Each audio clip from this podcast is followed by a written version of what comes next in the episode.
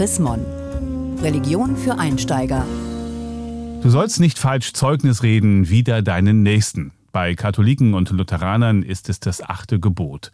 Alle zehn bekam Mose direkt von Gott auf zwei steinernen Tafeln. So berichtet es das Alte Testament. Die Gebote gelten bis heute für Juden und für Christen gleichermaßen. Die sollten also ernst genommen werden. Wie steht's nun wirklich um das achte Gebot? Ein wenig provokant fragt Religion für Einsteiger im aktuellen Chrismonheft. Lügen Christen öfter? Henning Kiene, Pastor im Kirchenamt der Evangelischen Kirche in Deutschland. Öfter als wer eigentlich? Ich finde die Frage ziemlich unfair. Äh, denn es gibt ja keine Vergleichszahlen. Wie wollen Sie vergleichen, ob Christinnen und Christen öfter lügen als äh, äh, andere Menschen, die keine Christinnen und Christen sind? Äh, also wenn ich von Chrismon die Statistik dafür sehe, äh, wie das ermittelt worden ist, dann würde ich auch auf diese Frage gerne antworten. Aber so lange bitte nicht. Vielleicht sind Christen ja besonders höfliche Menschen und die sagen nicht immer die ungeschminkte Wahrheit. Das mag sein. Ich glaube aber, das hat einen anderen Grund. Ich gehe davon aus, dass der Anspruch, gerade von denjenigen, die keine Christinnen und Christen sind, an diejenigen, die Christinnen und Christen sind, höher ist als äh, sonst im Leben. Und dass wenn dann auf der Seite derjenigen, die sich zu Jesus Christus bekennen, etwas schief geht, wird das doppelt bis siebenfach übel genommen. Eine schöne Geschichte aus meiner Zeit als ganz junger Pastor. Da entschuldigte sich eine Dame, dass sie nicht so häufig zum Gottesdienst kommt und sagte, es tut mir ja leid, Herr Pastor, ich würde ja auch gerne kommen, aber wenn ich die da alle sehe, die da hingehen, die lügen so viel. Da wollte sie nun nicht dabei sein. Das fand ich schon ziemlich schräg, mit unterschiedlichen Maßstäben durchs Leben zu laufen. Zumal Martin Luther gesagt hat, ja, der Gottesdienst ist ja nicht nur am Sonntag, sondern im Alltag. Und da bewährt sich ja für diejenigen, die zum Gottesdienst gehen oder nicht zum Gottesdienst gehen, in jedem Fall der Umgang mit den zehn Geboten. Was ist denn genau eine Lüge? Zum Beispiel, wenn ich als Gast sage, das Essen war gut, mir hat es aber nicht wirklich geschmeckt. Lüge ich dann schon? Man lügt ja nicht gleich, wenn man nicht die Wahrheit sagt. Ich bin natürlich höflich zu Menschen und sage manchmal, dass mir etwas gefallen hat, auch dann, wenn ich mich gelangweilt habe. Weil ja die Dinge, die gemacht werden, die auf den Tisch kommen, die werden ja nicht nur für meinen Geschmack gemacht, sondern auch manchmal für die anderen.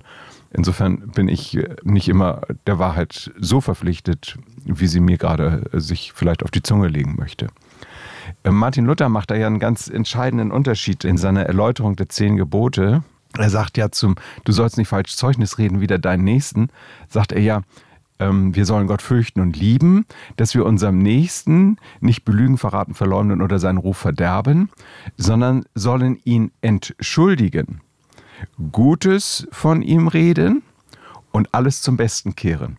Insofern, wenn ich jetzt beim Essen sitze und es hat mir nicht so gut geschmeckt, muss ich ja nun nicht alles gleich zum Schlechten kehren, nur weil es mir gerade schlecht geschmeckt hat. Was ist für Sie eine Lüge, die nicht so schlimm ist? Also ich bin manches Mal in meinem Leben angelogen worden und wusste das auch und habe darüber geschmunzelt. Konfirmandin kommt zu spät zum Konfirmandenunterricht, hat irgendeine schöne Ausrede und ich denke, ach, die hast du auch schon häufiger gehört oder selbst benutzt. Insofern, das muss man irgendwie lächelnd wegstecken und dann vielleicht mal unter vier Augen etwas sagen. Gibt es für Sie Situationen, in denen man lügen darf? Es gibt Situationen, in denen man ist man der Wahrheit verpflichtet und sagt deshalb nicht die Wahrheit.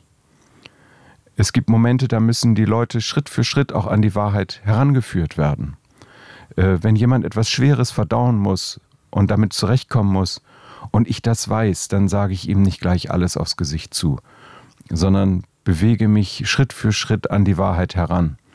Und dann sind, bevor man die Wahrheit wirklich offenlegt, oftmals Schritte notwendig, die man aus der Rücksicht auf das Gesagte und das Erlebte als Lüge bezeichnen könnte.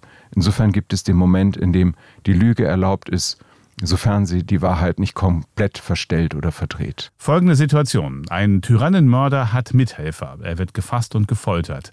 Muss er dann lügen? Er muss lügen bis zum Schluss. Das ist auch vom achten Gebot festgehalten. Er darf nicht den anderen mit in diese Sache reinziehen. Vielen Dank, Henning Kiene, Pastor im Kirchenamt der EKD in Hannover zur Christmann-Frage. Lügen Christen öfter? Haben Sie Fragen oder Anregungen? Dann schreiben Sie uns unter leserbriefe.chrismon.de. Mehr Informationen unter www.chrismon.de